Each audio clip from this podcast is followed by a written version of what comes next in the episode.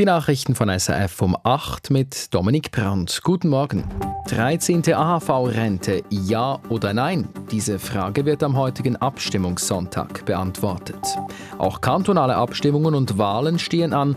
Wir haben die Übersicht. Und schon wieder Odermatt. Der Schweizer gewinnt auch den zweiten Riesenslalom in Aspen. Das Wetter im Norden zeitweise sonnig, im Süden bewölkt und nass.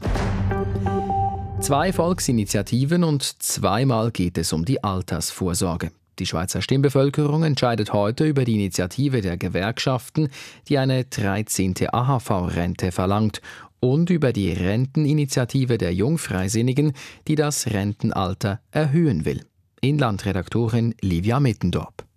Medial breit diskutiert wurde insbesondere die Initiative für eine 13. AHV-Rente. Sie verlangt, dass allen Rentnerinnen und Rentnern jährlich eine 13. Monatsrente ausbezahlt werden soll. Das Ja-Lager argumentiert, Rentnerinnen und Rentner hätten mit steigenden Mieten und Krankenkassenprämien sowie mit der generellen Teuerung zu kämpfen.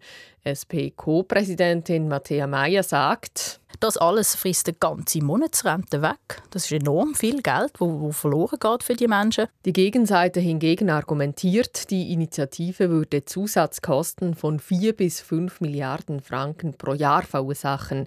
Besser würde man arme Rentnerinnen und Rentner mit höheren Ergänzungsleistungen unterstützen, sagt SVP-Fraktionschef Thomas Eschi. Aber jetzt mit der Giesskanne einfach allen eine 13. Rente auszahlen, das ist schlicht nicht finanzierbar. Die zweite Initiative, die Renteninitiative der Jungfreisinnigen, schlägt eine Erhöhung des Rentenalters auf 66 Jahre vor, schrittweise bis 2033. Danach soll das Rentenalter an die Lebenserwartung gekoppelt werden. Wegen der steigenden Lebenserwartung sei das nötig, damit der AHV nicht das Geld ausgehe, argumentieren die Befürworterinnen und Befürworter. Die Gegnerschaft kritisiert unter anderem den Automatismus.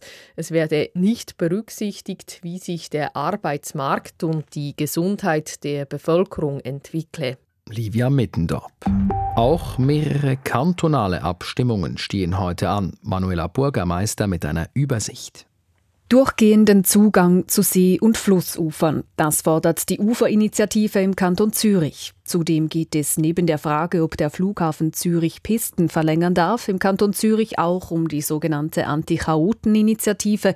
Diese fordert, dass Kosten, die bei Demonstrationen oder Hausbesetzungen entstehen, den Verursacherinnen und Verursachern verrechnet werden. Dazu gibt es auch einen Gegenvorschlag, der weniger weit geht. Im Kanton Genf geht es unter anderem um die Frage, ob die Zahl der Unterschriften gesenkt werden soll, die es für kantonale Volksinitiativen oder Referenten braucht.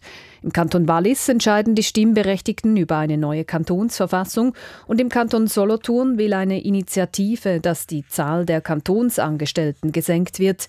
Pro 85 Einwohnerinnen und Einwohnern soll nur noch eine Person in der kantonalen Verwaltung arbeiten dürfen. Zudem wird in mehreren Kantonen gewählt. In St. Gallen, Uri und Schwyz werden jeweils die Regierung und das Kantonsparlament neu besetzt. In Basel-Stadt und im Kanton Glarus stehen Ersatzwahlen für die Kantonsregierung an. Zwei Meldungen aus dem Ausland. Das Isra die israelische Armee hat eine Untersuchung angekündigt zum Vorfall im Gazastreifen von Anfang Woche, als Dutzende Palästinenserinnen und Palästinenser ums Leben gekommen sind. Die Hamas wirft dem israelischen Militär vor, es habe auf Menschen geschossen. Diese Behauptung sei komplett falsch, heißt es von israelischer Seite. Vielmehr habe es ein tödliches Gedränge gegeben. Und die Chancen des ehemaligen US-Präsidenten Donald Trump bei den Wahlen im November erneut anzutreten, sind weiter gestiegen. Trump hat auch die Vorwahlen der Republikanischen Partei im Bundesstaat Idaho gewonnen und zuvor jene in den Bundesstaaten Missouri und Michigan. Seine Herausforderin Nikki Haley wartet weiterhin auf ihren ersten Wahlsieg.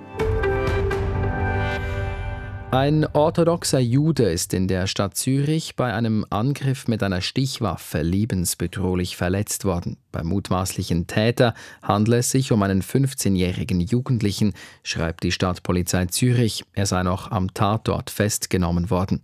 Die Hintergründe seien unklar, heißt es weiter. Der Vorfall ereignete sich am Abend im Enge Quartier. Zum Sport zuerst Ski Alpin. Auch beim zweiten Riesenslalom im US-amerikanischen Aspen hat es einen Schweizer Doppelsieg gegeben.